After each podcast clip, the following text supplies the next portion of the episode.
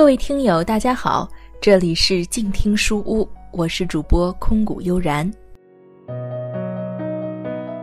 本期的节目，我将继续和您分享由北京大学出版社出版的《乌合之众》这本书，听听法国古斯塔夫·勒庞对于群众心理的研究，或许你和我一样都会有着新的收获。好了，赶紧进入今天的节目内容吧。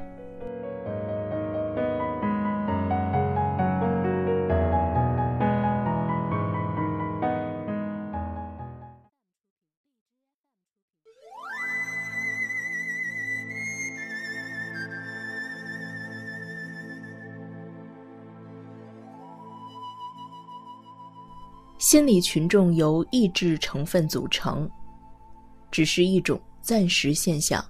人们一旦结为一体，就获得了特有的心理特征，就像细胞构成生命体一样。在新的生命体重聚的细胞与单个的细胞截然不同，它们表现出全然不同的新特点。从睿智哲人赫伯特·斯宾塞的笔端流淌出的一个观点，着实令人吃惊。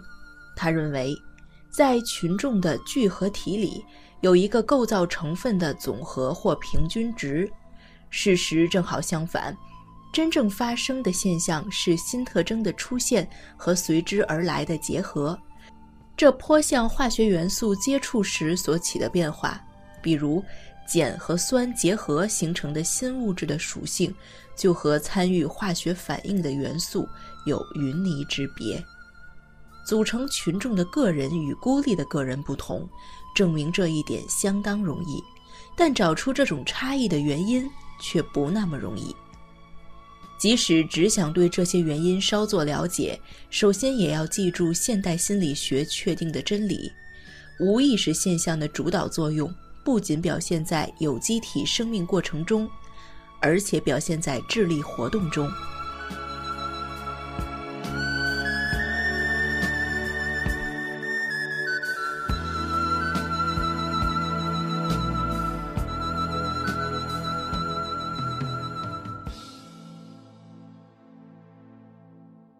相比于精神生活中的无意识因素，有意识因素只起很小的作用。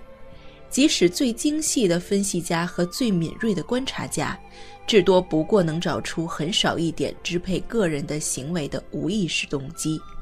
我们有意识的行为是无意识的底层的产物。无意识的底层主要受遗传因素的影响，由无数代代相传的共同特征组成，构成种族的秉性。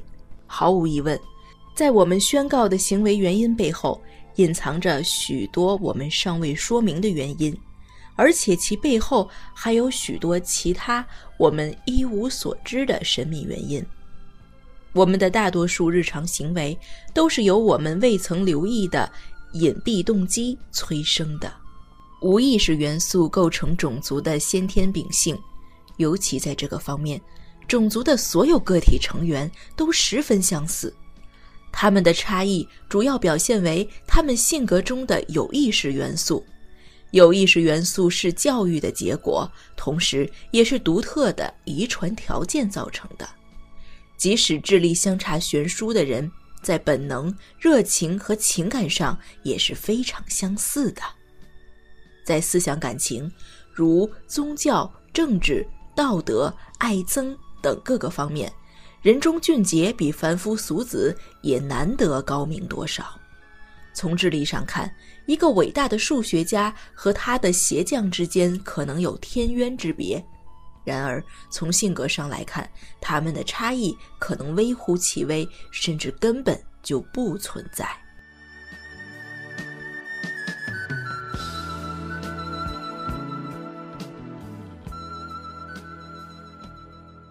对支配这些共同特征的力量，我们浑然不知。在同一种族的正常个人中，这些共同特征大体相同。我认为这些共同特征成为群众的共同属性。在集体心理中，个人的智力和个性被削弱了，意志性被同质性淹没，无意识的属性占了上风。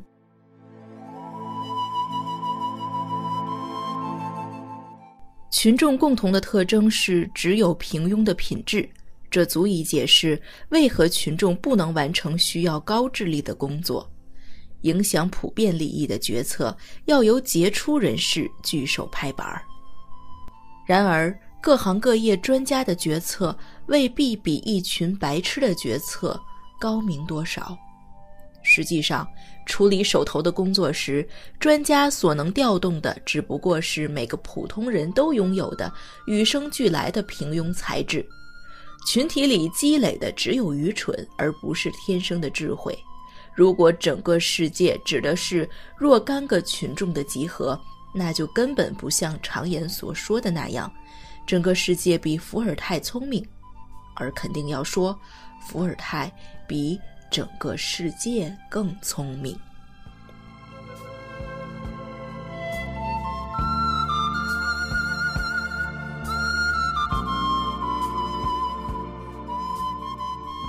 如果群众里的个人仅仅把每个人都具有的平常的品质放在一起，那就只会产生明显的平庸，而不会像我们说过的那样创造出新的特点。这些新特点是如何形成的呢？这就是我们即将研究的问题。这些新特点为群众所独有，孤立的个人不会有。决定这些新特点的原因各有不同。首先，即使仅从数量上考虑，群众里的个人也会感觉到一种势不可挡的力量，这使他屈从于本能。独自一人时，本能必然是受控制的；一旦群众形成，个人就很难约束自己不产生这样的念头。这个念头就是：群众有匿名性，个人不负责任，因此约束着个人的责任感便荡然无存了。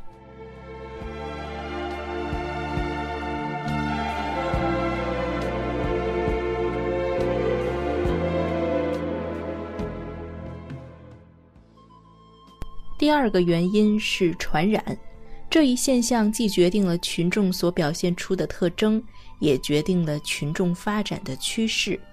传染容易确认，却不容易解释，它只能属于催眠术一级的现象。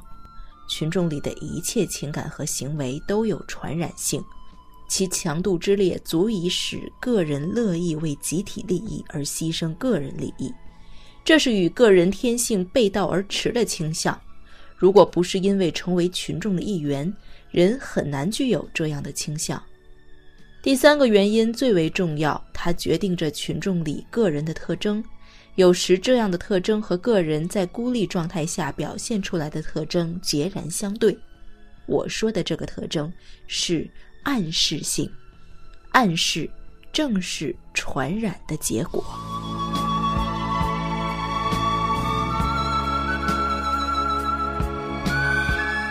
好了，今天的节目就是这样，感谢您的收听。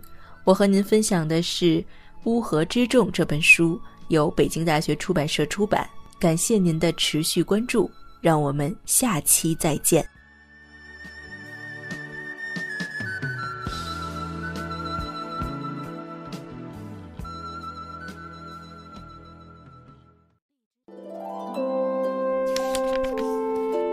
读书是我们了解世界的方法，也是我们每天最好的娱乐。每读一本书，都是一次修行。静听书屋，陪你在每一段向往阅读的路上。